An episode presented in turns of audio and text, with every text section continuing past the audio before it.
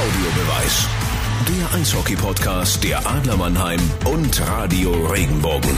Hallo liebe Eishockey-Freunde, kurz vorm zweiten Adventswochenende gibt's von uns wieder einen kleinen Infoshot für euch. Heute wollen wir gemeinsam nochmal über Rekorde in der DEL sprechen, denn schon seit der letzten Folge gibt es neue aktuelle Meldungen dazu. Dann schauen wir uns natürlich das Spitzenspiel der deutschen Eishockeyliga an. Unsere Adler gegen den EHC Red Bull München, das gab's ja jetzt gleich zweimal hintereinander. Wir sprechen über die aktuelle Tabellensituation in der DEL und DEL 2 und zum Abschluss behandeln wir noch ein sehr aktuelles Thema, nämlich Geisterspiele. Just während der Aufzeichnung hat uns die Nachricht erreicht, dass das jetzt wieder aufs Eishockey auch zukommen wird. Viel Spaß beim Zuhören der heutigen Folge. Wir machen das Eis für Radio Regenbogen Adler Reporter Anti Soramies und Eishockey-Experte Christoph Ullmann. Los geht's.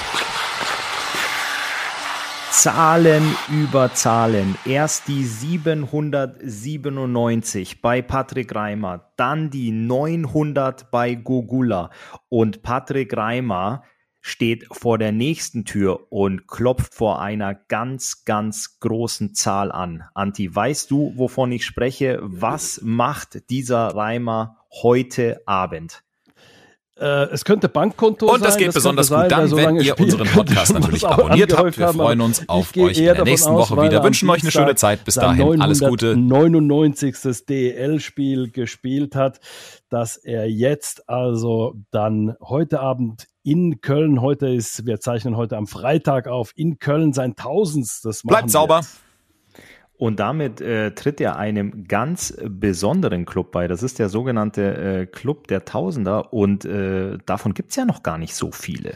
Davon gibt's nicht so viele. Also wenn man da jetzt einfach mal schaut, da ist ein Kreuzer, da ist ein, da ist ein äh, Furchner, da, also da, da ich, äh, Seidenberg. Ich, ich mach's mal, ich fange mal ganz oben an. Ich, ich fang mal genau, ganz Lüdemann. oben an. Du hast, Lüdemann. Lüde, du hast Lüdemann. Genau. Du hast tatsächlich einen Sebastian ja. Furchner auf Platz zwei, Daniel mhm. Kreuzer die drei, mhm. Yannick Seidenberg, gefolgt von Nicky Mont, Patrick Köppchen und jetzt ist Patrick Reimer der siebte Spieler, der dem ja. Club der Tausender beitritt und danach, die ihm äh, folgen, ist ein gewisser Jens Baxmann, Klaus Katan, die schon gar nicht mehr spielen in der mhm. DEL und äh, Frank Hörtler auf Platz 10 mit 934. Also der braucht da noch ein bisschen mehr als diese Spielzeit, aber das ist ja Wahnsinn, dass Patrick Reimer vor kurzem zum DEL All-Time Topscorer wurde und heute gibt's das nächste Stück ich würde sagen, Kuchen, oder? Anti, was gibt's zu so einem Anlass?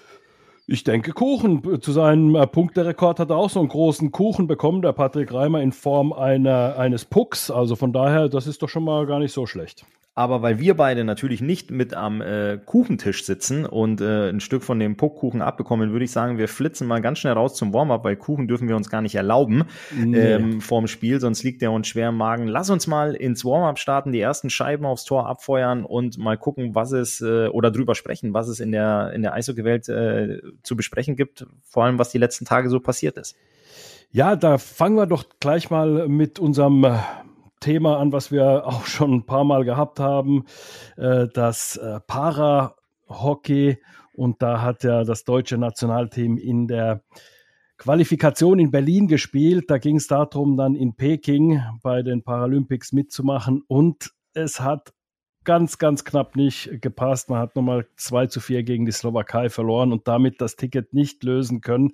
2006 war es das letzte Mal in Turin, als die deutsche Para Hockeymannschaft mitgemacht hat. Also es ist schade. Es war ganz, ganz knapp. Das knappste Ergebnis seit langem wieder bei so einer Quali und dann nicht gepackt. Schade. Wir haben die Daumen gedrückt, Ule. Es war ein richtiges Endspiel gegen die Slowakei, was äh, 2 zu 4 verloren gegangen ist. Und demnach fährt die Slowakei und Italien äh, zum, zum großen Turnier. Ja. Und unsere Jungs haben es im Heimturnier in Berlin leider verpasst. Äh, das ganze Daumen drücken, das tut mir echt richtig leid für die Jungs.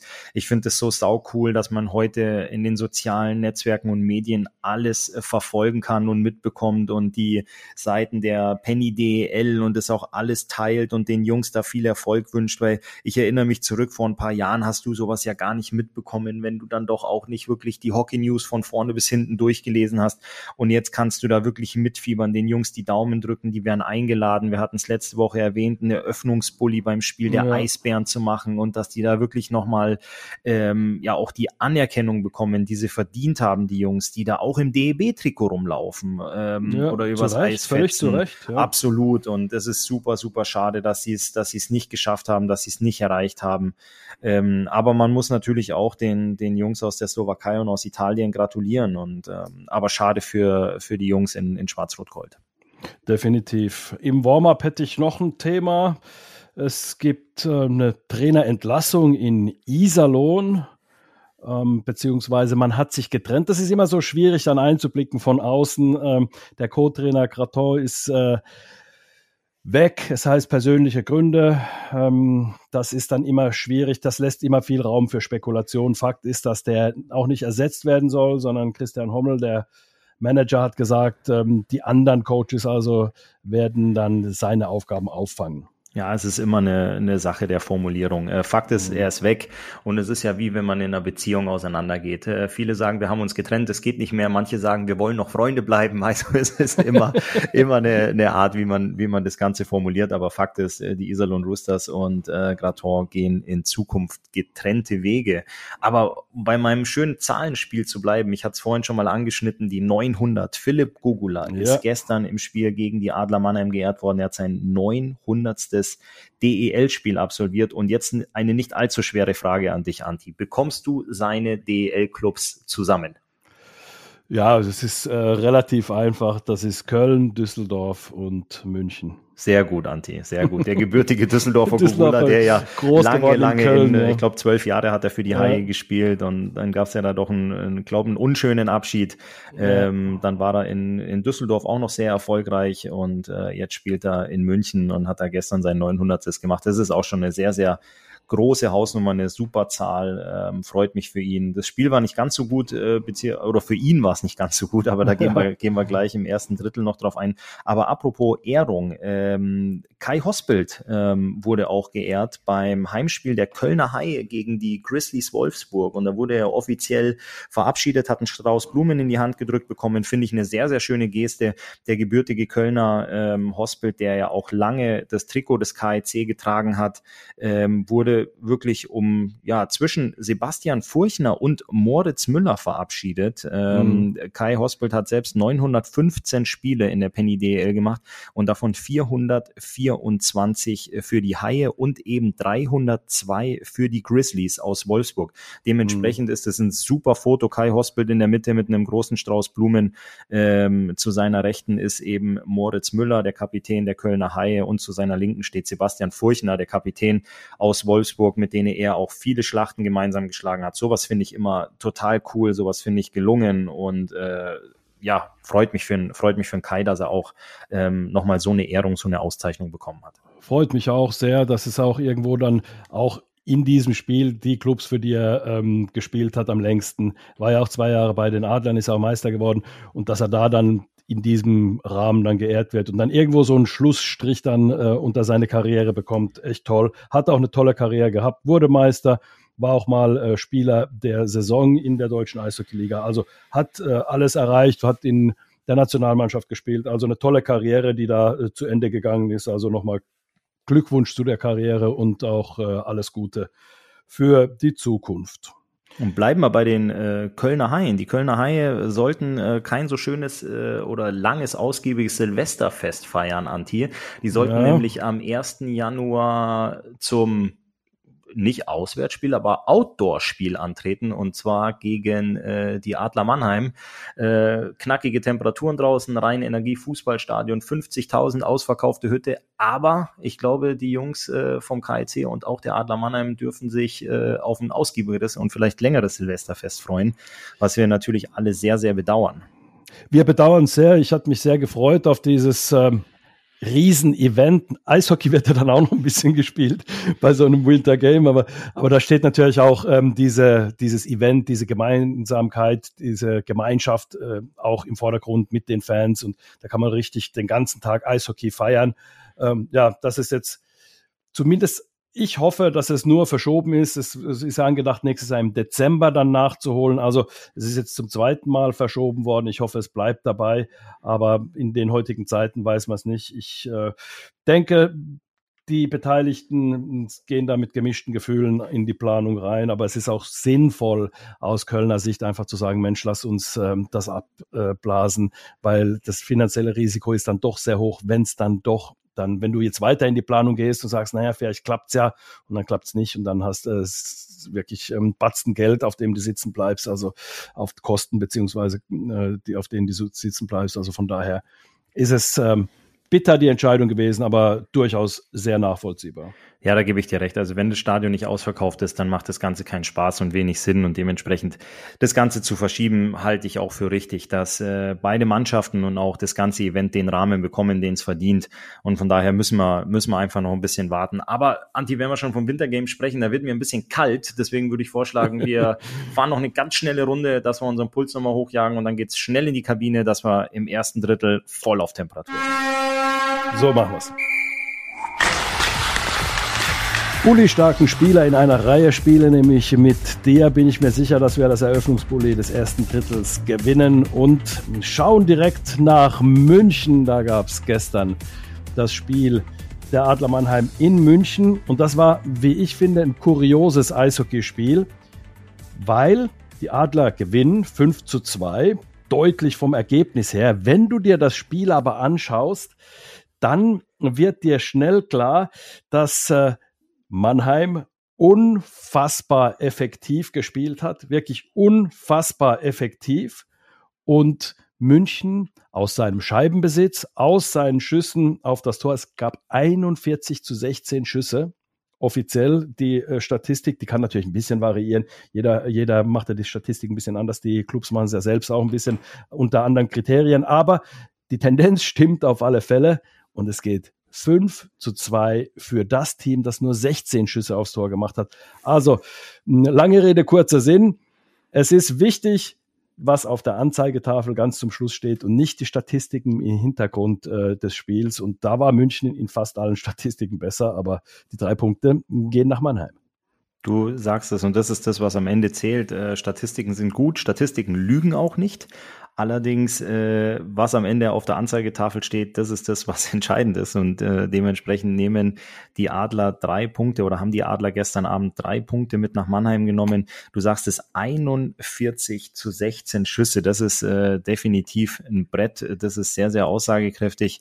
Aber ähm, es war schon in meinen Augen ein sehr, sehr hochkarätiges Eishockeyspiel.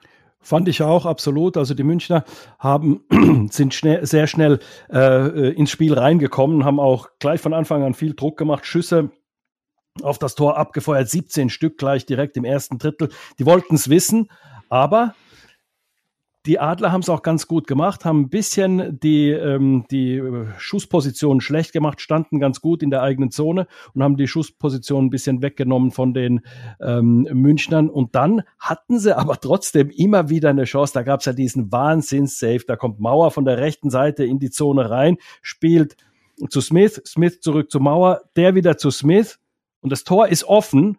Smith schießt, nicht direkt, stoppt die Scheibe ganz kurz und schießt dann und Entras hechtet und kommt mit seiner Kelle dran und hält das Ding fest. Für mich Safe des Jahres, besser kannst du es nicht machen. Ja, das war sehr, sehr sehenswert, ist auch von äh, Magenta Sport geteilt worden, ähm, dass es in den sozialen Netzwerken auch sofort erscheint, unmittelbar nach der Parade. Das war schon eine richtig, richtig coole Nummer von Dennis.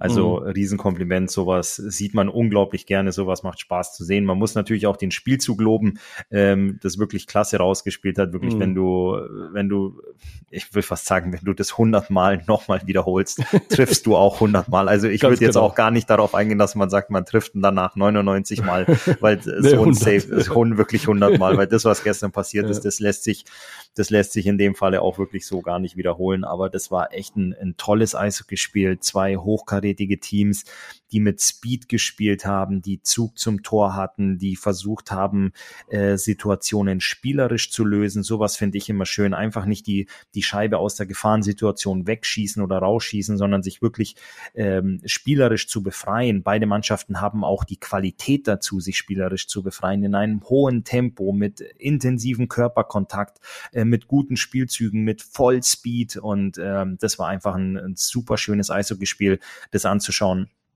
man darf ja auch nicht vergessen, diese Auflage gab es ja ein paar Tage zuvor auch schon in der, in der mhm. SAP-Arena mit einem etwas knapperen Ergebnis. 3 zu 2 nach Overtime für die Adler. Aber auch da war das schon ein wahnsinnig gutes Eishockeyspiel. Definitiv. Und da siehst du auch, dass da die beiden besten Mannschaften ähm, da dann spielen, weil das sind, also ich kann mich an kein Spiel erinnern, wo du sagst, Mensch, da hat ein bisschen die Intensität gefehlt, bisschen, äh, war jetzt nicht so tolles Spiel, sondern Mannheim, München oder München, Mannheim, wie es halt eben jetzt äh, gestern war das sind immer Spiele auf, äh, ja, also wer, wer, wer sagt, oh, ich habe was Besseres zu tun, ich gehe einkaufen oder sowas, wenn da das Spiel läuft im Fernsehen, dann ähm, der ist kein Freund von Eishockey, das der sich richtig. dieses Spiel nicht anschaut. Also, das ist richtig. Oder ich gehe also, irgendwo einen Schnelltest machen in der Zwischenzeit, den, du, den du überall, überall brauchst. Und nein, ja. Spaß beiseite. Aber auch ähm, beide Mannschaften ein wahnsinnig gutes Unterzahlspiel wirklich an dem ja. Tag auch aufs Eis gelegt. Ja. Also es ist kein Überzahltreffer gefallen. Und mit gutem Unterzahlspiel meine ich auch, dass beide Teams einen Shorthänder erzielt haben, also genau. einen, einen, Treffer in eigener Unterzahl. Also da wurde schon mit voller Konzentration gearbeitet. Und also das ist, das ist wirklich ein absoluter Hochkaräter. Die Penny DEL hat es auf Instagram auch den DEL Classico genannt. Also Classico, mhm. der Begriff kommt ja aus dem Fußball, wenn äh, die Bayern Spanien, auf Dortmund ja. treffen oder äh, Real Madrid auf Barcelona ja. und sowas. Und das ist jetzt mhm. der DEL Classico ähm, zwischen den, den Adler Mannheim und Red Bull München. Das war ein sensationelles Spiel. Definitiv. Was ich noch ganz interessant fand, muss ich sagen, also Dennis Reul geht mit plus vier raus aus diesem Spiel oder plus, plus drei war es, glaube ich. Also äh, müsste ich jetzt nochmal nachschauen, habe ich jetzt gerade nicht parat, aber trotzdem wirklich also äh, sehr, sehr, sehr, sehr stabil, sehr, sehr gut gespielt. Aber die erste Reihe von den Münchnern, also Street, Parks und Tiffels, ähm, die gehen mit minus vier beziehungsweise minus fünf aus dem Spiel. Also Parks zum Beispiel war bei jedem Treffer der Adler auf dem Eis. Also das ist natürlich für eine erste Reihe. Also äh, um die Schwächen im Spiel dann ein bisschen auszuloten, da kann man dann durchaus solche Statistiken dann auch damit mit ins äh, ähm, ja in die Betrachtung dann äh, mit reinnehmen. Und da muss ich dann sagen, da werden die Münchner dann schon was zu tun haben, das Ganze aufzuarbeiten. Also das war nicht der Tag der ersten Reihe gestern. Ja, das ist, um das sagen. ganz kurz zu erklären, es gibt äh, wenn äh, beide Mannschaften in numerischer Gleichzahl auf dem Eis sind, bei 5 gegen 5 eine Mannschaft schießt ein Tor. Das heißt, äh, von der gegnerischen Mannschaft kriegen alle Jungs, die zu dem Zeitpunkt auf dem Eis waren, ein Minus. Ähm, bei, wenn ein Überzahltreffer fällt, gibt es dementsprechend kein Minus, ähm, weil es einfach eine Überzahlsituation war.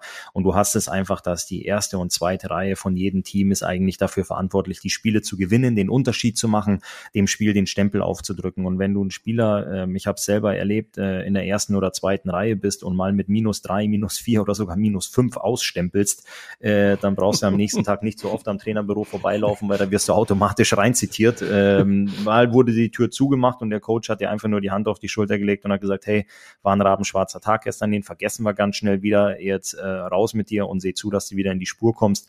Aber das sind eigentlich Spieler, die den Unterschied machen sollen, äh, die das eigene Team auf die Siegesstraße führen sollen. Das ist deren Job. Und wenn du halt in so einem Spitzenspiel dann mit so einer Zahl, mit so einer Statistik ähm, ausstempelst, ist es, äh, ist es nicht, nicht ganz so gut. Aber ähm, Anti, du weißt es auch, jeden Morgen geht wieder die Sonne auf. Äh, München hat heute wirklich unmittelbar 24 Stunden nach dem Spiel gegen die Adler die Chance auf Wiedergutmachung, weil die spielen heute direkt äh, gegen die Schwenninger Wild Wings. Die mhm. haben einen mhm. sehr engen Spielplan, die Münchner, ähm, aufgrund äh, der Corona-Situation, dass die mal ähm, ein, zwei Wochen raus waren, haben sie wirklich wahrscheinlich heute früher auch kein Pre-Game-Skate, kein Meeting, äh, so wie ich Don Jackson kenne, lässt ja die Jungs ausschlafen in Ruhe, bittet die heute Abend rein, ähm, bereitet die dann vor und dann kannst du wirklich mit ja, mit ordentlich Wut im Bauch ähm, deine Sachen wieder anziehen und rausgehen und äh, gucken, dass du, dass du die, die Niederlage gegen, gegen Mannheim, heute gegen Schwenningen sofort wieder wettmachen kannst.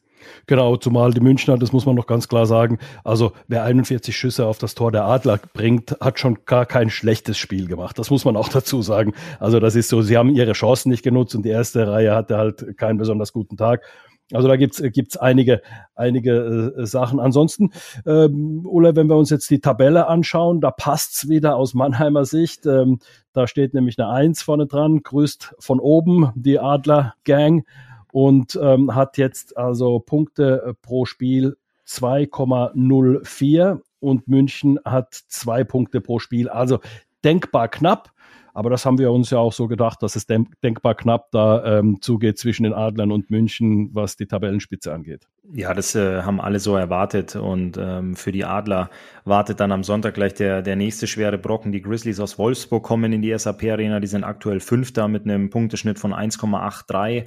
Ähm, dementsprechend sind es, sind es richtungsweisende Spiele, aber auch Spiele, auf die du richtig Bock hast als Spieler. Ja. Das sind Spiele, die unglaublich viel Spaß machen, ähm, wenn du weißt, es geht darum, die Tabellenspitze zu verteidigen. Es kommt ein Gegner, ähm, der dir im Nacken sitzt, aber jetzt eben diese beiden letzten Vergleiche gegen München, wo es sechs Punkte zu holen gab und äh, die Adler fünf davon ja. eingesackt haben, ist es schon was, äh, was auf Seiten der Adler sicherlich sehr, sehr gut schmeckt. Mhm. Und aber auf deine Tabellensituation hin zurückzukommen. Ähm, Mannheim auf eins, München auf zwei. Ähm, das ist, glaube ich, was, was, was jedem in der Liga gefällt. Und deswegen spricht mhm. man dann natürlich auch von dem DEL-Klassiko und von einem absoluten ja. Spitzenspiel. Ja, definitiv. Wie die Tabelle weiter aussieht und wie die Lage der Liga ist, da sprechen wir im zweiten Drittel drüber.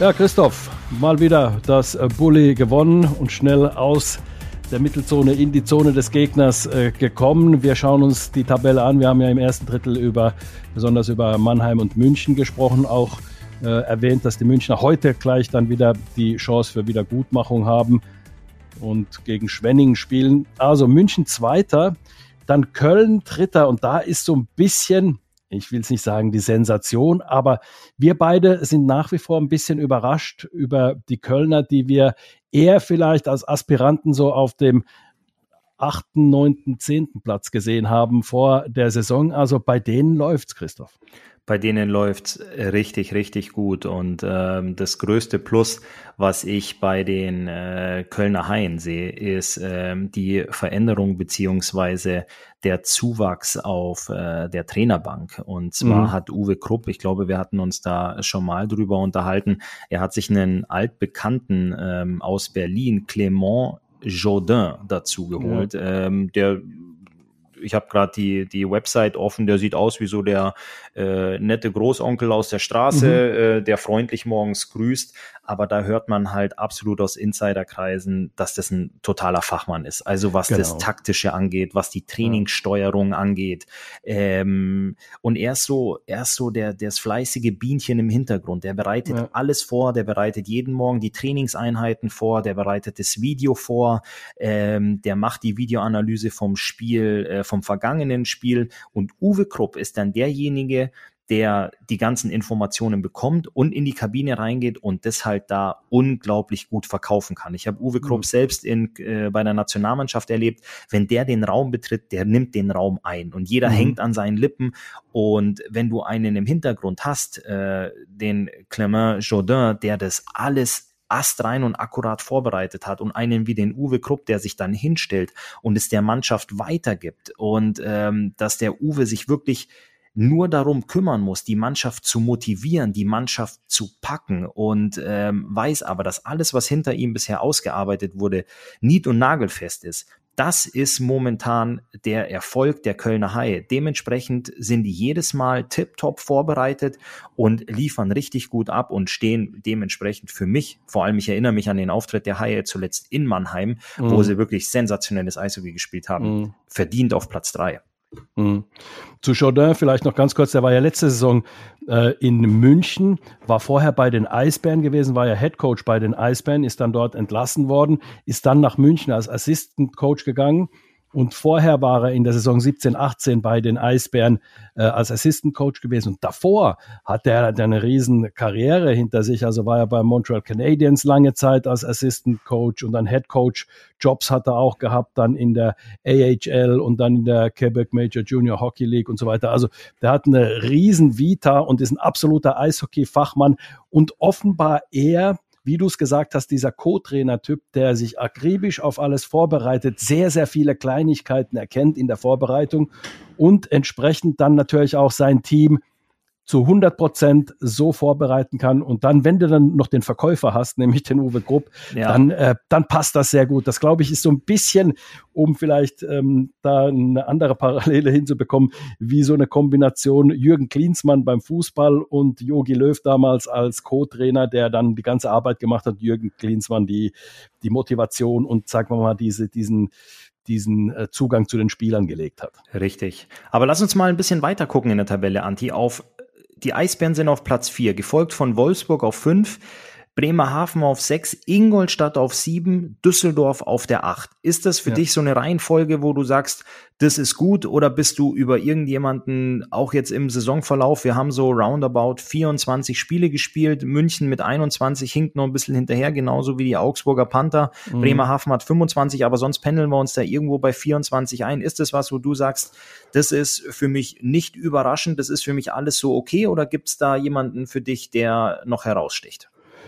Nee, eigentlich nicht. Also Berlin hätte ich eigentlich, aber das sind jetzt Marginalien, die sind auch punktgleich äh, und auch Punkte pro Spiel genauso wie die Kölner. Also die hätte ich eigentlich ein bisschen, also hätte ich so als dritte Kraft im deutschen Eishockey gesehen. Die äh, Grizzlies auf fünf. Ähm, du bist ja ein, in Anführungszeichen ein Fan von äh, Mike Stewart, zumindest du, du kennst ihn als Spieler selbst und hast auch prophezeit, dass der ähm, eine gute Arbeit abliefern wird in Wolfsburg. Da bin ich mit, mitgegangen, also war ich auch überzeugt von. Deswegen Wolfsburg auf fünf, äh, Bremerhaven, Dauerbrenner immer im Kampf um den sechsten Platz, also die direkte Playoff-Qualifikation. Keine große Überraschung. Die spielen, finde ich, ein sehr reifes, sehr männliches Eishockey. Äh, Ingolstadt hat sich da ein bisschen hochgearbeitet, ein kleines bisschen wieder äh, abgefallen. Also Ingolstadt hat ja keinen besonders guten Start in die äh, Saison gehabt. Also da ging es einen Schritt vor, zwei Schritte zurück, immer wieder.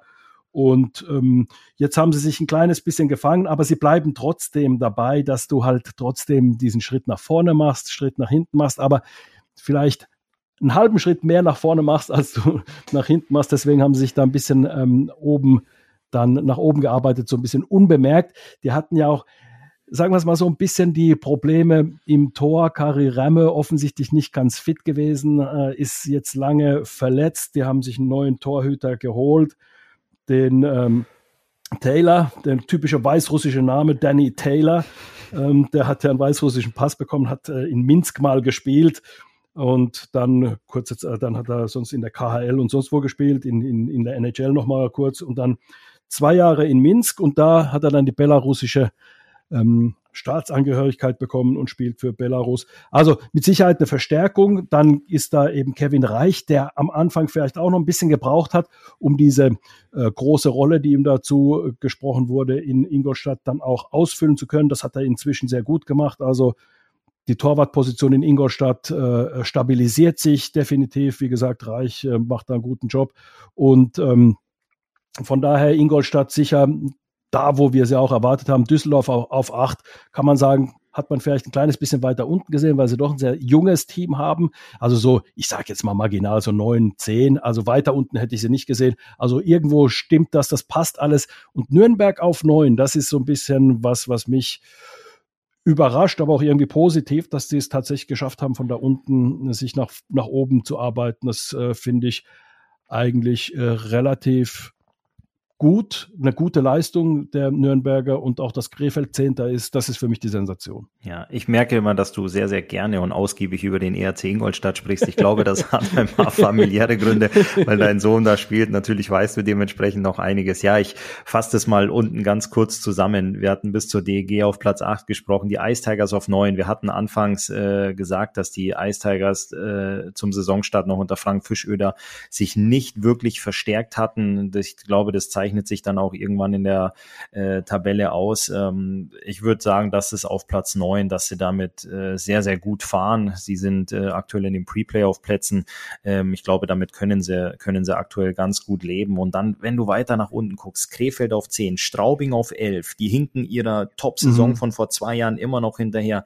Die Iserlohn Roosters auf zwölf, ähm, da ist auch viel, viel mehr Qualität im Kader drin. Die Augsburg Panther mhm. auf 13, da blutet mir ein bisschen das Herz, wenn äh, ich weiß, dass wir vor äh, nicht allzu langer Zeit noch an der Tabellenspitze oben mitgewurschtelt haben, aber das war halt natürlich auch einem starken Christoph Ullmann geschuldet auf Mais und in der Kabine Schwenninger Wildwings, da sind wir uns beide eigentlich auf dem vorletzten Platz, dass da auch enorme Qualität im Kader steckt und mhm. äh, Bietigheim als Schlusslicht mit 0,9 Punkten im Schnitt. Ähm, ich glaube, das überrascht uns jetzt beide nicht. Aber um das Ganze nochmal abzurunden, da ist äh, viel Farbe in der Tabelle, wenn ich jetzt einfach die Vereinsfarben nehme. Aber eine sticht mir ganz besonders raus und die ist schwarz-gelb auf Platz 10 an die. Mhm, genau, das ist das, was ich auch gerade gesagt hatte.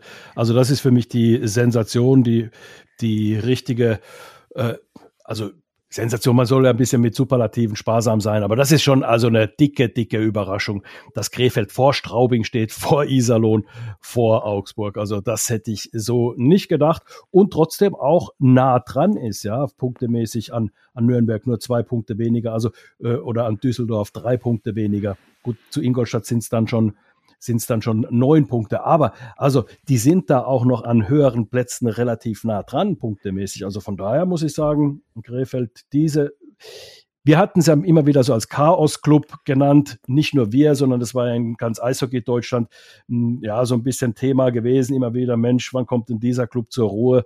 Immer wieder, also da gab es ja kein, kein Fettnäpfchen, was sie ausgelassen hatten. Und dann plötzlich funktioniert es ja doch. Das also, war ja, die haben das sich war ja Wahnsinn, was da los mhm. war, wenn du sagst, zur Ruhe kommen. Das ist ja letzte Saison, wir erinnern uns, der Trainer ist vor Ligastart abgehauen. Ein Daniel Pieter, eine Vereinsikone mit noch fünf Jahren äh, wurde Restlaufzeit, gejagt, äh, wurde Vertrag, gejagt, wurde, wurde verjagt. Ähm, Thorsten Ankert, der Kapitän, ist von Bord gegangen mhm. zu den Roosters. Kai Hospital, über den wir eben gesprochen haben, als Assistent ist gegangen. Jetzt Chris vor Foucault. kurzem, Chris, Chris Foucault, Foucault ist nach Berlin gegangen. Ja. Jetzt vor kurzem ist auch Martin Schimanski abgewandert. Ja. Also wo man echt gesagt hat, hat, äh, Trainerentlassung am Anfang äh, dieser Saison wieder relativ früh. Aber ich muss jetzt echt sagen, wenn ich äh, manchmal auf dem äh, den Spielplan gucke, was für ein Eishockeyspiel abends ansteht und ich mir überlege, den Fernseher anzumachen, ähm, in der Vergangenheit, wenn du gesehen hast, oh Gott, die Krefeld-Pinguine nehmen an dem Spielteil, da habe ich oft gesagt, du, ähm, dann lass uns doch lieber einfach ein, zwei Kerzen am Abendessenstisch anzünden und ein tolles Gespräch führen. Aber mittlerweile macht es echt Spaß, den Pinguinen zuzugucken. Also die spielen gutes Eishockey, die spielen attraktives Eishockey, die spielen flott nach vorne. Ähm, das macht, das macht Freude und es überrascht mich wirklich sehr. Du sagst es auch, die sind in Tuchfühlung auf Platz neun. Also wenn du jetzt einen Strich drunter ziehen würdest, dann würden wir die in der ersten Playoff-Runde jetzt beobachten äh, gegen den ERC Ingolstadt und das wäre genau. sicherlich ein sehr, sehr brisantes Duell. Apropos brisantes Duell, die spielen ja heute. Ingolstadt spielt heute in Krefeld, also mit Sicherheit ein kleiner TV-Tipp von Christoph Ullmann an alle, sich das Ganze anzuschauen. Also wir gucken es uns mal äh, aus der Ferne an und, und, und ähm, sind gespannt. Also da äh, ist es schwer äh, zu prognostizieren. Also Krefeld hat sich sehr stabilisiert und, und äh, das ist ja auch irgendwo was. Ich freue mich immer, wenn es keine negativen Schlagzeilen gibt in der deutschen Eishockeyliga, wenn alles ein bisschen stabiler läuft und äh, ja, es Weißt, wenn die äh, Schlagzeilen sich dann doch aufs Sportliche konzentrieren, da freue ich mich drauf. Also ganz eng am Spiel sind oder an den Spielen sind. Da, da freue ich mich drüber. Und ähm, wenn das jetzt so bleibt bei Krefeld, dann ähm, ist es top. Ich glaube, das dient dem deutschen Eishockey. Da merkt man aber auch, Anti, dass du kein geborener Journalist bist, weil der Journalist freut sich über negative und schlechte Schlagzeilen, weil die verkaufen sich viel, viel besser. Ich finde es aber sehr lobenswert, dass du dich freust, wenn sich's aufs äh, Sportliche konzentriert. Aber wir befinden uns jetzt in einer Phase als Eishockey-Club beziehungsweise als Eishockeyspieler, wo du fast jeden zweiten oder dritten Tag spielst. Es geht an die mhm. Weihnachtszeit. Der Terminkalender, was die Spiele angeht, ist voll. Und jetzt kannst du richtig richtig Boden gut machen, indem du überall beziehungsweise jeden zweiten, dritten Tag ein paar Punkte einsackst, mal drei, mal zwei, vielleicht auch nur mal einen und kannst dich nach oben arbeiten, weil wir wissen auch, die Olympiapause im Februar kommt und bis da oder danach wird es ganz, ganz schwer, sich nochmal die Ärmel hochzukrempeln, um Boden gut zu machen, sondern jetzt ist die Zeit, wo du wirklich wie ein Eichhörnchen sammeln kannst, wo du wirklich ja. dir die Backen voll machen kannst. Dementsprechend ist es jetzt eine ganz, ganz heiße Phase, die, die ins Haus steht. Und jetzt musst du echt gucken, dass du, ähm, dass du viele Jungs fit an und an Bord hast, dass du die Jungs ans Laufen bringst und dass du die Jungs ans Punkte sammeln bringst. Weil wenn es ja. anders läuft, dass du wirklich jeden zweiten, dritten Tag mit Null auscheckst und sagst, oh Mensch, heute wieder nichts, vielleicht morgen wieder, dann kann es auch sein, dass du nochmal ganz, ganz dolle abrutscht und dich dann nach dem Jahreswechsel mal umguckst und sagst, ja, holla die Waldfee, was ist denn die letzten Tage mhm. passiert mhm. und wie viele Spiele haben wir eigentlich noch, um Boden gut zu machen? Christoph, lass uns nach deiner Analyse eben gerade noch einen kleinen Exkurs machen in die DEL 2, weil genau da ist nämlich dieses Punkte sammeln und äh, sich aus der Misere rausarbeiten und so weiter äh, ja auch exemplarisch passiert bei einem Team. Richtig, und zwar, wir hatten es angesprochen, wir waren sehr überrascht über die Kassel Huskies, die ja unbedingt aufsteigen wollten, letztes Jahr auch in Spiel 5 den Aufstieg äh, wirklich verpasst haben äh, mit einer Niederlage gegen die Bietigheim Steelers und äh, zu Saisonbeginn wirklich im Tabellenkeller standen. Äh, den Kassel Huskies ging es gar nicht gut, aber jetzt siehe da, sie haben fleißig gesammelt, sie haben ihre Hausaufgaben gemacht und stehen aktuell auf Platz 7. Genau, und äh, da hat man auch irgendwo offenbar die Ruhe bewahrt und hat geschaut, naja, wir werden uns da schon irgendwie rausarbeiten. Wir haben genug Qualität. Man hat sich auf die Qualität offensichtlich verlassen, die man hat und hat gesagt, wir müssen an kleinen, wie man so schön sagt, Stellschrauben drehen und dann äh, kriegen wir das hin, weil es waren ja nicht nur katastrophale Ergebnisse da bei denen, sondern ähm, war auch öfter mal Pech dabei, öfter mal ein bisschen, ja, wie man auch sagt, Scheibenglück und ähm, dann ähm, ja, und dann haben sie einfach ähm, gut gearbeitet und haben sich da dann raus, raus äh, manövriert aus diesem, aus dieser Misere, aus diesem letzten Platz. Da sind jetzt die selber Wölfe.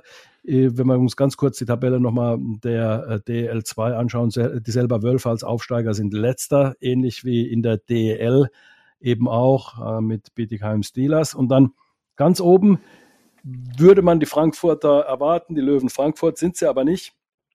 Da ist Bad Nauheim momentan Erster, allerdings hat, äh, haben die Löwen ein Spiel weniger und nur einen Punkt hinter Bad Nauheim. Aber das ist natürlich auch schön für die Hessen, wenn sie diese Derbys haben, Nauheim gegen äh, Frankfurt und da geht es dann wirklich um den ersten Platz. Das ist toll.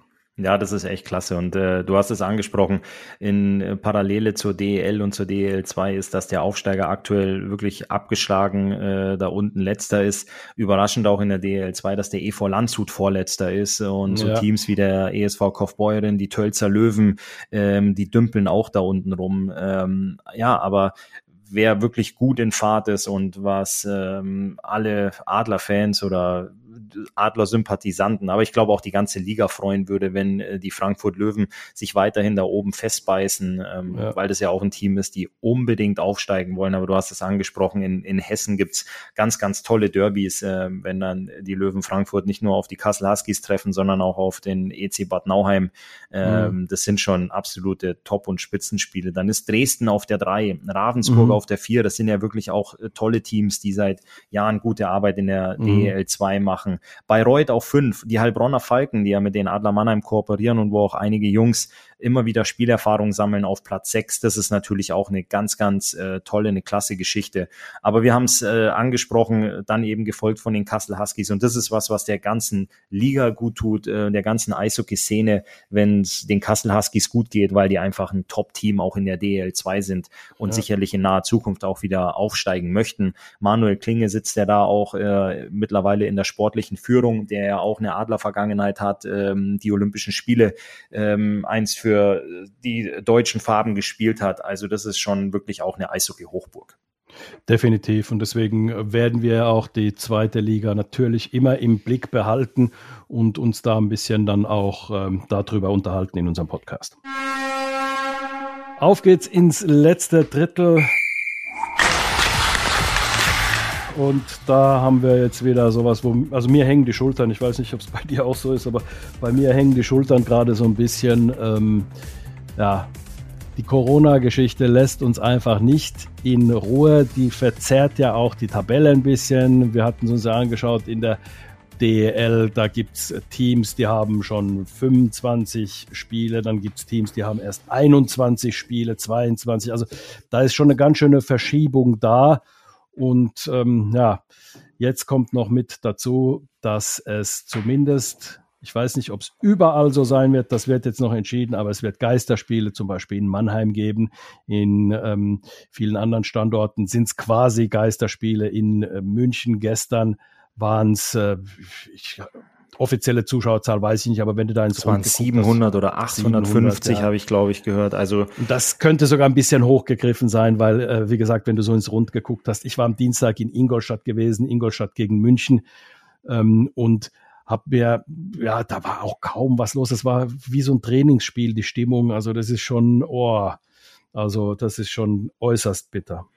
Ja, es ist wirklich bitter. Deswegen würde ich auch äh, mit den Worten starten, das Bully habe ich absolut verloren im letzten Drittel und äh, deshalb nicht nur ich persönlich verloren, sondern das ist echt eine absolute Scheißsituation. Ich mhm. habe, ähm, bevor wir gerade aufgezeichnet oder bevor wir angefangen haben aufzuzeichnen, habe ich noch mit einem Vereinsverantwortlichen aus dem Süden äh, der Liga telefoniert, mit einem DEL-Club, der dann auch gesagt hat, jetzt haben wir Gewissheit, es wurde viel über Fußball diskutiert und gesprochen von, äh, von Söder in Bayern und jetzt weiß er, dass ähm, es absolut ja, es wird Geisterspiele geben. Es wird mhm. äh, unter Ausschluss der Öffentlichkeit gespielt.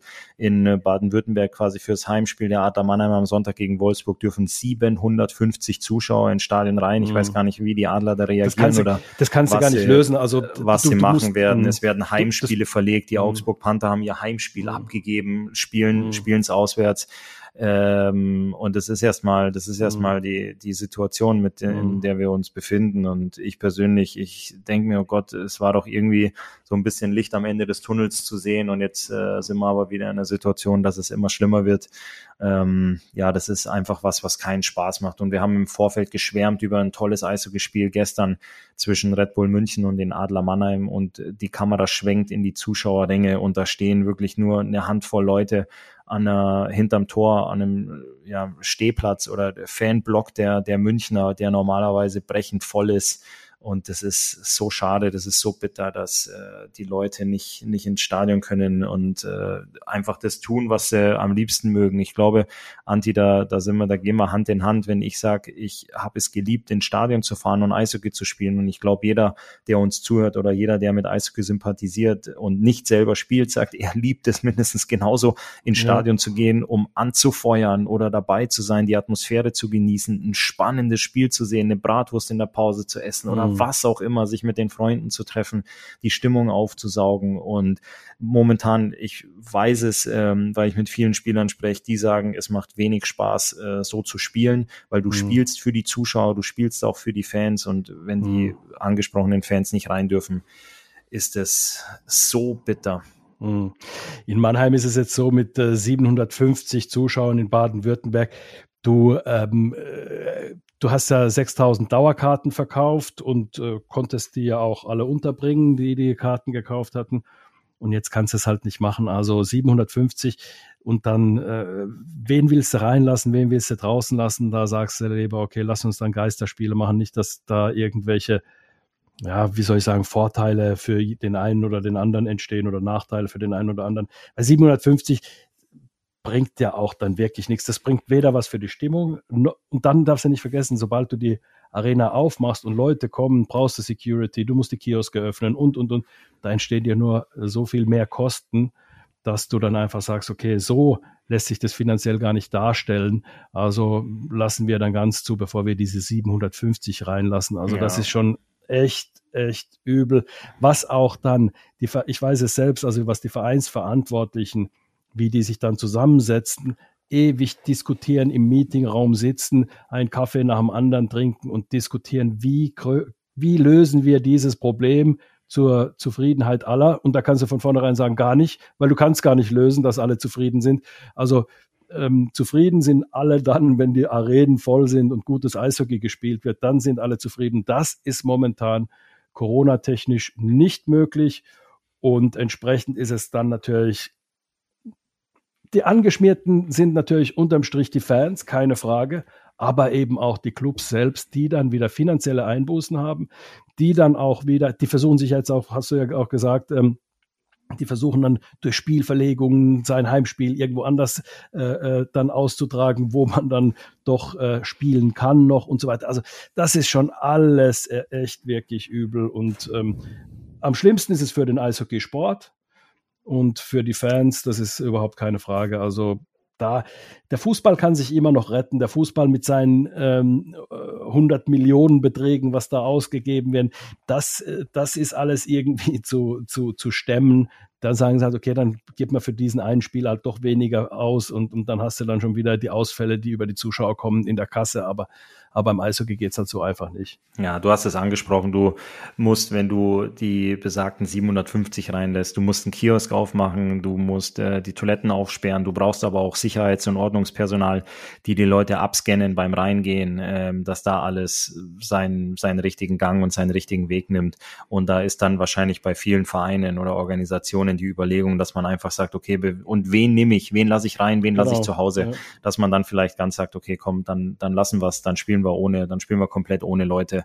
Ähm, das macht dann, macht dann wahrscheinlich mehr Sinn. Und du hast die Parallele zum Fußball geschlagen oder die Brücke zum Fußball geschlagen. Du hast einfach viele Fußballclubs, die nicht von den Zuschauereinnahmen abhängig sind, sondern mhm. die einfach Merchandising ähm, haben. Und du kannst auch dann mal sagen, dann verkaufe ich halt vielleicht einen Spieler, mit dem ich noch ein Jahr oder zwei geplant hätte, aber der bringt mir halt vielleicht im Einkauf habe ich äh, 2,5 Millionen bezahlt und jetzt in der Ablöse kriege ich 12 Millionen. Und so kannst du dich dann über über so einen Punkt einfach auch mal, einfach auch mal sanieren. Und äh, du hast ganz andere Fernseheinnahmen, äh, mhm. du hast ganz andere Sponsorengelder. Ähm, da hat man ja oft äh, die Thematik und Diskussionen einfach im, im Sport, die man mitbekommt. Aber im Eishockey ist es einfach so, dass die Clubs teilweise über 80 Prozent komplett von den Zuschauereinnahmen, von den Dauerkartenverkäufen abhängig sind. Und äh, wenn du eben, wenn dir da kein Geld in die Kassen läuft an diesen Spieltagen, an diesen Derbys, an äh, den, den ganzen coolen Spielen, diesen Top-Spielen, diesen Spitzenspielen, ähm, Playoff-Vorverkauf, was es da alles gibt, äh, Playoff-Heimrecht, das ist so wichtig für die Vereine, vor allem was den, was den finanziellen Part angeht. Ähm, das kannst du eben gar nicht, gar nicht mit, mit dem Eishockey vergleichen. Wenn du jetzt sagen könntest, okay, dann verkaufe ich eben ähm, Spieler XY im, im Eishockey. Der ist zwar ein, ein, guter Mann, der spielt bei mir in der zweiten oder dritten Reihe und den verkaufe ich einfach nächste Saison, obwohl der noch zwei Jahre Vertrag hat und der spielt mir drei, vier oder spielt mir drei, vier, fünf Millionen in die Kasse. Dann ist das ja eine ganz andere Thematik. Aber das hast du im Eishockey nicht. Das sind äh, Summen, die im Eishockey nicht bezahlt werden und Ablöse gibt's im Eishockey einfach nicht. Das ist kein gängiges Geschäft. Dementsprechend sind die Clubs so stark von den Zuschauereinnahmen abhängig und das äh, tut denen aktuell richtig, richtig weh und es ist teilweise dann auch schon existenzgefährdend. Auf alle Fälle und dann darfst du auch nicht vergessen, die Leute, die an Spieltagen arbeiten in einer Arena oder in, in einem Eishockeystadion, die arbeiten da ihre 450 Euro Stelle, sind davon auch abhängig, sind da viele Studenten, die einfach ihre Jobs dort haben und ähm, die kommen auch nicht zum Zuge. Also die Kioskverkäufer, die äh, die, das Sicherheitspersonal und, und, und. Also denen wird einfach auch ein bisschen Existenzgrundlage genommen. Also das wollte ich nur noch mal sagen. Also da gibt es auch an einem Spieltag sehr, sehr viele Leute. Ich sage mal, der örtliche Bäcker in kleineren Clubs, der jetzt seine Brötchen da nicht hinbringen kann, weil äh, keine Abnehmer da sind, sind ja keine Fans da. Also lauter so Sachen, da hängt sehr, sehr viel dran. Und ähm, das, das, das macht es alles so bitter. Aber auf der anderen Seite, ähm, wir sind nicht die Experten, Ole, ähm, dafür. Wir sind keine Virologen oder sonst irgendwas. Wir müssen es so hinnehmen, wie es ent entschieden ist und auch ähm, hoffen, dass es Wirkung zeigt und dass es schnellstmöglich dann eben auch zur Normalität wieder kommt. Also das ist, das ist meine persönliche Meinung. Ähm, ich bin absolut pro Impfen. Also Leute, lasst euch, lasst euch impfen, holt euch euren, euren Schuss ab, dass wir da aus dieser Situation so schnell wie möglich rauskommen und dass wir alle, ähm, und ich meine wirklich alle wieder zurück ins, ins Stadion können und zurück ins Stadion dürfen. Wir haben heute auch als, als Eltern ähm, die E-Mail bekommen, dass es auch in Zukunft bei den Nachwuchsspielen nicht mehr erlaubt ist, als Elternteile zuschauen zu gehen. Und das ist natürlich auch was, was uns dann zu Hause eben beschäftigt, wenn du sagst, du schmeißt den, den Sohnemann ähm, vorm Eisstadion raus, wünscht ihm viel Glück und sagst, ich hol dich später wieder ab. Das ist ja was, wo dir, wo mir dann persönlich auch das Herz blutet, wenn du da nicht rein mhm. kannst, wenn du nicht zugucken mhm. darfst. Er erzählt dir, ähm, was er, was er trainiert hat und du kannst es dir dann am Wochenende auch nicht mehr angucken. Also natürlich mhm. sprechen wir über Profi-Eishockey und über die Situationen in den Arenen, aber ähm, zu dem ganzen Profigeschäft gehören ja auch die Profis der Zukunft und ja. ähm, da gibt's ganz, ganz viele Eltern, die eben im Moment vor verschlossenen Türen in der Eishalle stehen, weil da eben eben auch kein Zugang mehr gewährt wird und äh, du kannst dann auch diesem Wochen-Highlight gar nicht mehr, mehr beiwohnen und weißt mhm. vielleicht dann auch gar nicht, warum dein Kind abends geknickt nach Hause kommt oder warum er nach Hause kommt, äh, dir erzählt, er hat zwei oder drei Tore geschossen und du hast es gar nicht gesehen. Also ja. das ist auch was, was uns im Hause Ullmann dann aktuell beschäftigt und ähm, mitnimmt und äh, Lennox auch aus dem Haus geht und sagt, ach Mensch, schade, ihr dürft mir, ihr dürft mir gar nicht zugucken äh, beim Spiel und du musst dann da ein bisschen abwarten, was er abends erzählt. Das ist mhm. einfach, einfach, ja, nicht nur ein verlorenes Bully-Anti, so wie wir das Drittel angefangen haben, mhm. sondern das ist einfach Mist. Ja, das ist einfach Mist und wir hoffen, äh, Ole, wir drücken die Daumen, dass es bald vorbei ist und äh, dass ja die Normalität nicht nur im Eishockey, sondern auch im normalen Leben wieder äh, zurückkommt. Also im März sind es zwei Jahre. Im März sind es zwei Jahre ähm, mit diesem mit dieser Pandemie und da muss man dann schon sagen, das ist schon zermürbend, gerade wenn es dann auch so dick kommt, dann gerade wenn man das Eishockey sich anschaut. Äh, Eishockey steht finanziell auf relativ fragilen Beinen. Also äh, in Deutschland ist es gesund, aber wenn dir dann solche Sachen wegbrechen, wie wir es angesprochen haben mit Zuschauereinnahmen und so weiter, dann wird es schon richtig eng fürs Eishockey. Deswegen also alle Eishockey-Fans auch, ähm, auch eine Sache. Ähm, lasst vielleicht irgendwo auch mal fünf Grad sein und äh, sagen, okay, weißt du was, ich habe meine Dauerkarte, die lasse ich stehen, ich verlange da kein Geld zurück oder sonstiges für Spiele, die ich nicht äh, besuchen konnte und so weiter, sondern unterstützt eure Clubs, weil was auch klar ist, im Fußball gibt's äh, äh, in den Top-Ligen äh, keinen Spieler, der unter ein, zwei Millionen verdient. Äh, beim Eishockey verdient das keiner. Kein Mensch, nicht mal annähernd. Also außer in Nordamerika und in der KHL, aber darüber sprechen wir jetzt gerade nicht, sondern eben über unser europäisches Eishockey, besonders das deutsche Eishockey. Also da werden keine Unsummen für die Spieler bezahlt und ähm, deswegen ist da auch nicht so wahnsinnig viel Einsparungspotenzial wie beim Fußball auch. Also unterstützt eure Clubs einfach weiter, egal ähm, welchen Club ihr anhängt. Also tut das und und ähm, drückt die Daumen, hofft, äh, betet, dass es bald wieder alles gut wird. Bist du bei meinem Monolog jetzt umgefallen, Christoph? Eingeschlafen? nee, ich dachte, das war jetzt wie in der, wie in der, in der, in der Kirche war das jetzt das Schlusswort und da wollte ich jetzt auch nicht, wollte ich jetzt auch nicht reinschreien. Also. Amen hättest, Amen hättest. so. Nee, das war für mich das, äh, einfach respektvoll und nichts mehr hinzuzufügen. Okay, da haben wir's. Dann höre ich doch auch die Schlusssirene oder die Kirchenglocken in dem Fall. Ende der regulären Spielzeit. So, Anti, so. dann müssen wir aber noch mal ganz kurz raus und müssen noch mal äh, ins Eins gegen Eins und jetzt müssen wir versuchen, nach deinem kirchlichen Schlussmonolog versuchen, äh, die Stimmung wieder ein bisschen rumzukriegen. und zwar steht ja doch äh, bei der ganzen Traurigkeit der leeren Zuschauerränge ein tolles äh, Fest ins Haus und ähm, natürlich rede ich von Weihnachten. Ähm, wir im Hause Ullmann haben die Tage schon mal besprochen, was es Weihnachten zu essen gibt. Ähm, das werde ich jetzt aber noch nicht verraten. Ähm, aber natürlich hat man Weihnachten auch bestmöglich äh, seine Familie, seine Liebsten, seine Freunde, die Leute, die man um sich haben möchte, um sich und freut sich natürlich nicht nur über gutes Essen, sondern auch über ganz, ganz tolle Tischgespräche. Und in dem Zusammenhang möchte ich mal fragen, was im Hause Surami ist. Denn äh, wenn die ganze Familie zusammensitzt, was da so besprochen wird, über was da so geredet wird, ist es Eishockey-lastig, ist es ähm, das Schneegestöber oder die Schneefallhöhe in Finnland, ähm, wird da die blaue Krawatte angezogen. Aber was sind, was sind so die Tischgespräche? Also ich kenne das ja, wenn man mit Eishockey-Leuten oder Anti, wenn wir zwei uns auch unterhalten, natürlich sprechen wir mal über private Sachen, aber am Ende des Tages, worauf, worauf läuft es hinaus? Driftet immer Richtung Eishockey. Richtig. Und deswegen wollte ich mal wissen, wie ist es bei euch zu Hause, wenn ich da mal über eure Schulter auf euren Weihnachtsteller oder über euren Weihnachtstisch gucken darf? Ist es auch so, dass man am Ende des Tages ähm, irgendwo beim Eishockey landet? Wir sind ja ein deutsch-finnisches, äh, eine deutsch-finnische Familie. Also ich habe ja noch zwei Töchter und ähm, meine Frau ist Deutsche. Also wir äh, sind, ähm, was das Essen angeht, im Übrigen, wenn du schon schaust über äh, die Schulter auf den Teller, da gibt's finnisches und deutsches Weihnachtsessen, also so ein Weihnachtsbraten, äh, eher, eher was, was ähm, deutsch ist Ich mache dann äh, so Aufläufe. In Finnland werden viele Aufläufe gegessen. Also ob es jetzt ein Karottenauflauf ist zum Beispiel äh, oder ein Kohlrübenauflauf. Also da gibt es so ein paar Sachen, die man jetzt vielleicht nicht so unbedingt auf dem Schirm hätte als tolles Weihnachtsessen, schmeckt aber überragend. Und bei uns ist das so. Und natürlich wird dann viel gesprochen. Also es ist sehr festlich bei uns. Wir ziehen uns auch immer sehr gut an. Also ich habe äh, Anzug und Krawatte.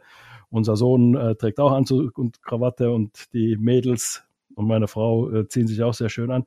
Und dann sprechen wir über alles Mögliche. Wir singen auch Weihnachtslieder und so weiter. Aber Eishockey ist relativ wenig Thema, außer weil es oftmals so war, dass ein Abend vor Heiligabend das Spiel der leuchtenden Herzen in der SAP Arena war. Die Adler haben ja da traditionell oftmals das Spiel der leuchtenden Herzen und also seit vielen Jahren war das schon so, aber, aber ganz früher eben noch nicht. Aber dann jetzt, wo es das gibt. Und da haben wir natürlich dann schon noch mal ganz kurz das angerissen, weil meistens auch meine ganze Familie dann auch dort war. Mein Sohn ja auch ein paar Mal das gespielt hat, zweimal, glaube ich, beim Spiel Erleuchtenden Herzen ähm, mitgespielt hat auch. Und ähm, entsprechend reißt man das noch mal ganz kurz an. Und ich glaube, ohne dass wir es so äh, ähm, besprechen müssen, lassen wir Eishockey weg, weil am Weihnachten natürlich, am 23. hast du noch Eishockey, dann 24. nichts, 25. nichts und am 26. ist ja schon wieder. Also da musste Weihnachten schon ein bisschen mehr Raum geben und da dann bewusst auf Eishockey verzichten, auch ähm, an alle Gedanken, was Eishockey angeht. Also von daher äh, versuche ich das nicht zwanghaft oder wir versuchen es nicht zwanghaft, aber wir lassen es meistens außen vor und ähm, versuchen uns über andere Sachen zu äh, unterhalten und das klappt natürlich auch wunderbar. Wie im Übrigen sowieso sehr viel bei uns in der Familie. Also Eishockey hat eine große Rolle durch meinen Job natürlich auch und unser Sohn, der halt auch Eishockey gespielt hat, immer eingenommen und da haben wir es trotzdem versucht dann hm, anderen Sachen auch den Raum, den die anderen Sachen brauchen und vor allem an Weihnachten dann auch eben zu geben. Und das ist, ähm, das ist, glaube ich, gut so. Wir brauchen alle ein kleines bisschen manchmal Abstand vom Alltag. Ich finde es so schön, dass du sagst, wir versuchen. also weiß, weiß man ja wahrscheinlich, okay, wenn äh, sich irgendjemand äh, vom Tisch entfernen sollte und wenn es vielleicht nur beim Teller abräumen ist, dass man vielleicht doch oder die ein oder andere Anekdote oder irgendwas schnell anbringt. Aber ich kenne das, Anti. Ich, ich weiß es natürlich auch, wenn, wenn du selber spielst. Die ganze Liga spielt ja auch noch bis zum 23.12., dass du dann einfach am 24., wenn du zusammensitzt, einfach nochmal fragst, wie war die Anreise, je nachdem, wo, ja, genau. wo du du dann herkommst, wo du gestern Abend noch gespielt hast. War es ein Heimspiel, war es ein Auswärtsspiel, war es ein äh, weit entfernteres Spiel, äh, war es eng, irgendwas, du, du kommst einfach äh, nicht dran vorbei, über Eishockey zu sprechen. Aber das Schöne ist doch, Eishockey ist ein Wintersport, Weihnachten ist im Winter. Es ist ja jetzt nicht, passt dass man, ja das passt ja auch, passt ja auch super zusammen. Es ist ja nicht, als würde man jetzt da über äh, Sonnenschirmchen und Cocktails äh, und Sandstrand diskutieren, während es mhm. draußen irgendwie null Grad hat und äh, hoffentlich schneit, sondern das ist ist, das ist schön, dass du sagst, wir versuchen es. Das finde ich toll. Das ist, es ist bei uns ähnlich, weil man mhm. einfach äh, dann auf, dem, auf den Spielplan vom Sohnemann, den Trainingsplan im Kopf hat. Bei mir ist es genau. jetzt Gott sei Dank nicht mehr. Allerdings ist es dann natürlich auch, ich weiß, dass ich Spiele um die Weihnachtszeit kommentieren darf.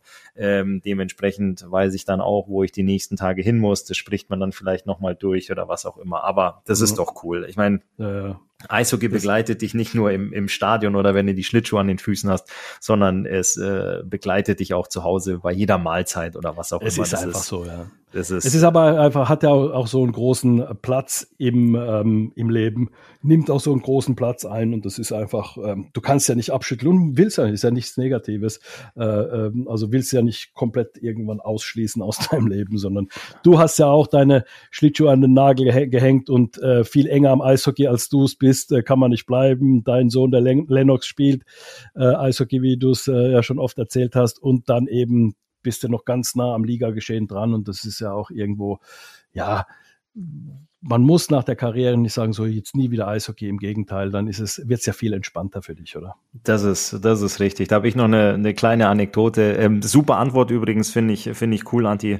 Freut mich, freut mich sehr zu hören. Danke für den privaten Einblick ähm, über, über eure Schulter, dass man da mit einem Ohr ein bisschen dabei sein durfte. Ich war ähm, diese Woche, Anfang dieser Woche war ich in äh, Köln beruflich unterwegs und äh, ich habe die Situation ergriffen, habe meine Eishockey-Tasche hinten in den Kofferraum geschmissen und bin mit meinen alten Jungs äh, mal aufs Eis gegangen. Und mhm. äh, mit den Jungs, mit denen ich auch im Nachwuchs gespielt habe, vor allem im Kölner Nachwuchs. Ich bin ja damals mit 15 hin, habe im äh, damals das Schüleralter hieß es, äh, Schüler, Jugend, Junioren habe ich im Kölner Nachwuchs gespielt. Das ist heute U, ähm, U15, U17, mhm. U20. Das war meine, das war meine Zeit beim KIC und ähm, ich habe in meiner Eishockey-Tasche tatsächlich, ähm, tatsächlich ein paar grüne Stutzen, eine grüne Hose und auch äh, grüne Handschuhe, weil das einfach mein, mein letzter Arbeitgeber war.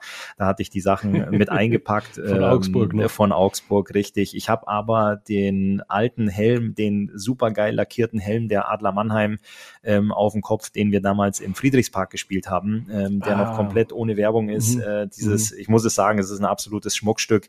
Und ähm, in dem Zusammenhang, weil ich da eben in Köln mit meinen Jungs am Eis war, haben sie mir, als sie die Mannschaften gemacht haben, ein Trikot zugeschmissen. Und jetzt darfst du dreimal raten, was vorne auf dem Trikot drauf war in Köln war natürlich der Kölner Hai drauf mhm. und ähm, ich habe dann mal so kurz an mir runtergeguckt beziehungsweise nach oben geschielt Richtung Helm und habe echt lachen müssen, schmunzeln müssen. Grüne Hose, grüne Handschuhe, KIC Trikot und Adlerhelm auf dem Kopf. Also das Deine Karriere meine abgebildet. meine Karriere einmal abgebildet. Montagabend äh, um äh, 20 Uhr in der Eishalle am Stadtrand von Köln. Da habe ich mir gedacht, sensationell. Also ich habe ähm, tatsächlich, ich habe ich habe kein Foto gemacht. Ähm, ich habe kurz drüber nachgedacht nachgedacht, aber ich habe dann für mich entschieden, ich saug diesen Moment einfach für mich Bleibt auf. in deinem Herzen. Ohne, ohne Herzen. den jetzt fotografisch äh, festzuhalten, das sauge ich einfach auf und das fand ich, das fand ich total cool. Ich habe mich da echt wohl gefühlt. Ich habe nie was bereut oder irgendeinen Wechsel oder irgendeine Station, sondern ich habe da wirklich an mir runtergeguckt, habe lachen müssen und habe mir gedacht, also farbtechnisch sieht es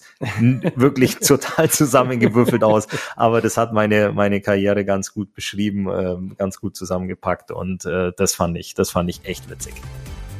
Super, Christoph. Toll. Anti, ja, danke. Freut mich sehr, ja. ähm, wir äh, nehmen dann die Liga wieder auseinander nächstes, äh, nächste Woche und ähm, freuen uns drauf, oder? Definitiv. Jetzt äh, gibt es ein paar coole Spiele am Wochenende, da sind wir gar nicht drauf eingegangen, aber die Leute, die uns zuhören, wissen, was für Spiele am Wochenende anstehen. Und äh, wir beide besprechen das dann wieder nächste Woche. Ich freue mich auch.